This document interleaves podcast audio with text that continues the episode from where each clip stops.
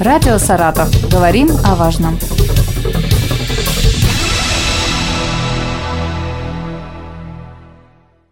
У микрофона Юлия Маслова. Здравствуйте. Сегодня со мной в студии Елена Викторовна Соболева, директор Центра занятости населения Саратова. Здравствуйте. Добрый день, Юлия. Добрый день, уважаемые радиослушатели. Сегодня мы поговорим об организации занятости подростков в свободное от учебы время в нашем регионе.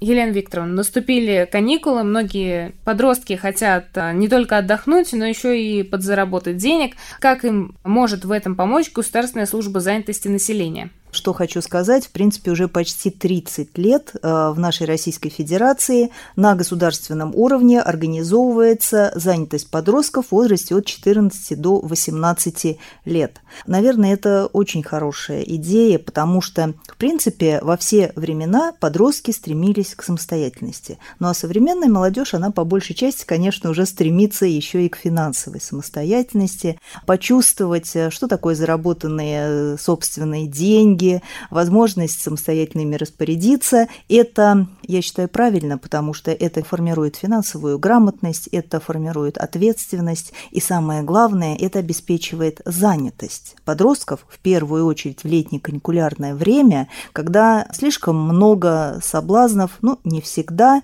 хорошего правового характера. Поэтому как раз именно программа летней занятости, она и дает возможность подростку какое-то определенное количество времени быть занятым. Что могу сказать? На территории города Саратова ежегодно в среднем около трех тысяч подростков при помощи службы занятости получают возможность официально трудоустроиться. Собственно говоря, если кто начинает работать впервые, это так называемое первое рабочее место а, с официально заключенным трудовым срочным договором и даже заведенной трудовой книжкой, либо электронной, либо бумажной, как выберет ребенок. И вообще это самое главное, это первый опыт ответственности за то дело, которое тебе поручили. Так что, наверное, вот это самое важное. Вы сказали то, что можно работать с 14 до 18 лет. А какие нормы у труда несовершеннолетних? Существует четко определенные законодательством градации, которые обязаны придерживаться работодатели. Условие здесь такое. Если несовершеннолетний работник трудится в свободное от учебы время, то его труд не должен быть более двух с половиной часов, если он в возрасте 14-15 лет, и э, не более 4 часов в день, но это уже после учебы, если он в возрасте 16-17 лет, до 18. Если же речь о летней занятости идет, то, во-первых, это обязательно работа в первой половине дня, и, соответственно, дети в возрасте 14-15 лет у нас имеют право работать не более 4 часов в день, ребята 15-16 не более 5 часов, и ребята постарше уже 16-17 не более 7 часов в день. Так что вот такие ограничения очень-очень строгие. То есть, получается, не только в летние каникулы можно подзаработать, но и вот Конечно. в течение года. Да, совершенно верно. То есть и в период учебы, то есть фактически круглогодично. И у нас многие саратовские предприятия, они и идут как раз на то, что они трудоустраивают подростков. Но в первую очередь, конечно, этим занимаются образовательные организации, потому что имеют возможность трудоустраивать и тем самым серьезно поддержать материально своих студентов, которые трудоустраивают трудоустраиваются вот как раз в внеурочное время. В первую очередь при трудоустройстве, возможно, я предваряю ваш уже вопрос, но хочу сказать, что э, желающих работать много, но в первую очередь рабочие места предоставляются ребятам из социально незащищенных категорий семей. То есть это в первую очередь ребята-сироты, ребята, оставшиеся без попечения родителей, а, ребята из семей с э, небольшим материальным достатком. Поэтому в первую а, разумеется, именно этим подросткам предоставляется возможность работать. Бывали ли такие случаи, что подросток начинает подрабатывать летом в одной организации и потом в ней же остается там на весь год, только уже получается с графиком смещенным? Сейчас сразу не могу такой пример привести, потому что а, обратите внимание, что все-таки это срочный трудовой договор, но а, максимально длительные вот такие формы работы, просто про целый год э, точно не могу сказать, но максимально длительные по сроку работы, они как раз возможны в первую очередь в оздоровительных учреждениях санаторно-курортного типа, там, где ребята работают вожатыми, помощниками вожатых. Вот это, наверное, наиболее такое длительное востребованное. И, в принципе, ремонтные бригады и э, бригады по благоустройству территорий в учебных учреждениях и учреждениях культуры. Ребята в Саратове работают не только, конечно, на благоустройстве территории либо в школьных ремонтных бригадах, они работают еще и а, курьерами, и промоутерами, и помощниками секретарей, делопроизводителей. То есть это все очень интересно и даже может способствовать определению с выбором будущей профессии. Действительно важно, мне кажется, особенно подросткам, у которых теперь такой большой выбор вообще в плане профессий. Совершенно верно. И даже название современно звучащей профессии является очень привлекательным для молодежи. А как и в этом году организована занятость подростков в летние каникулы? Сколько ребят уже трудоустроено? У нас трудоустроено уже около полутора тысяч ребят вообще, собственно говоря, с начала года. Но, как правило, все-таки самая, наверное, большая доля приходится именно на первый летний месяц, июнь. Поэтому, конечно, вот большинство подростков вот трудоустроились именно сейчас, 1 июня. Ну и, разумеется, будет большая волна в июле, чуть меньше уже в августе, ну и дальше уже по неспадающей, потому что ребята приступят уже к основной своей деятельности по занятости учебной.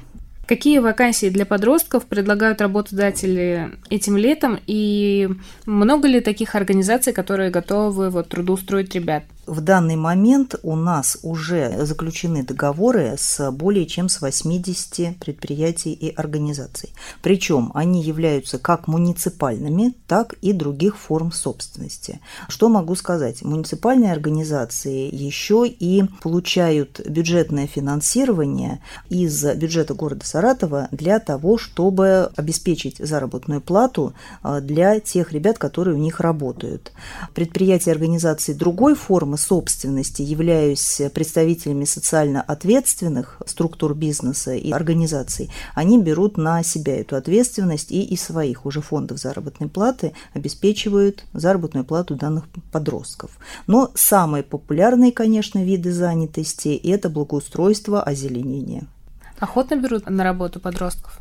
Да, охотно. То есть, если организация определилась, что она использует труд подростков, то, во-первых, они уже и, скажем так, нарабатывают принципы взаимодействия с подростками. Многие организации имеют многолетний опыт, поэтому они уже четко понимают, какие виды работ можно предложить, какие есть э, ограничения, на что нужно обращать внимание. Смотрят, разумеется, на особый подход к детям различных категорий, даже такие моменты, например, и нюансы, что с кем-то из подростков, кто, например, уже ранее работал и опыта набрался, можно, например, заключить срочный договор на целый месяц. Для кого-то будет достаточно, особенно если подросток там 14-летний, достаточно половины месяца, потому что все равно ну, первый раз непривычки, наверное, это тяжело. Поэтому вот такие э, нюансы, которые используют в своей деятельности работодатели и направленные на благо ребенка, чтобы создать максимально комфортные условия, они как раз и присущи тем организациям, которые охотно откликаются на предложение службы занятости организовать занятость для подростков. А куда нужно обратиться подростку, чтобы трудоустроиться? В первую очередь, конечно, нужно обратиться в подразделение нашего Центра занятости города Саратова по территориальному принципу в районах города. Так что, пожалуйста, впереди еще целых два летних месяца, когда можно активно подработать и заработать на то, ну, что вы себе запланировали. Некоторые подростки ищут работу сами, там устраиваются куда-то в частные компании. Вот как вы считаете, можно ли доверять таким компаниям? Может быть, совет какой-то родителям можете дать, когда ребенок вот сам решил найти работу не через центр занятости?